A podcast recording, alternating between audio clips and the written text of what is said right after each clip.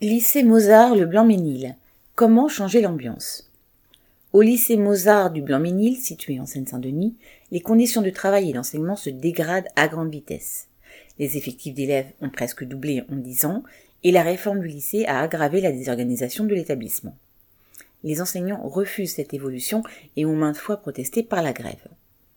Vendredi 14 octobre, une agression contre un élève dans une classe a encore aggravé la situation.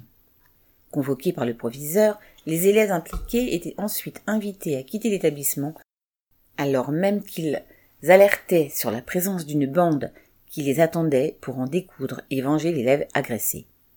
Passés à tabac à leur tour sur le parvis, l'après-midi se soldait par deux passages à l'hôpital et la certitude pour tous que la décision du proviseur avait empiré la situation.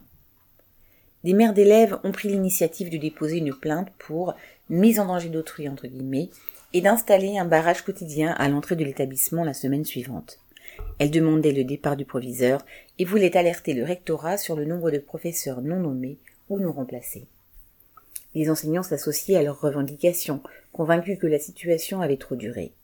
La grève, massivement, suivie toute la semaine, était animée tous les matins par un piquet avec tonnelles, banderoles et petits déjeuners. Après des mois éprouvants, le moral de chacun était regonflé. Au retour des congés, le mouvement s'est poursuivi jusqu'à une audience prévue au rectorat le jeudi 10 novembre au soir. La réponse des autorités, renvoyant à une obscure, guillemets, mission d'évaluation de la situation, fin novembre, n'a convaincu personne. Parents et enseignants restent vigilants et prêts à se remobiliser. En attendant, ils se sont fait respecter. Correspondant.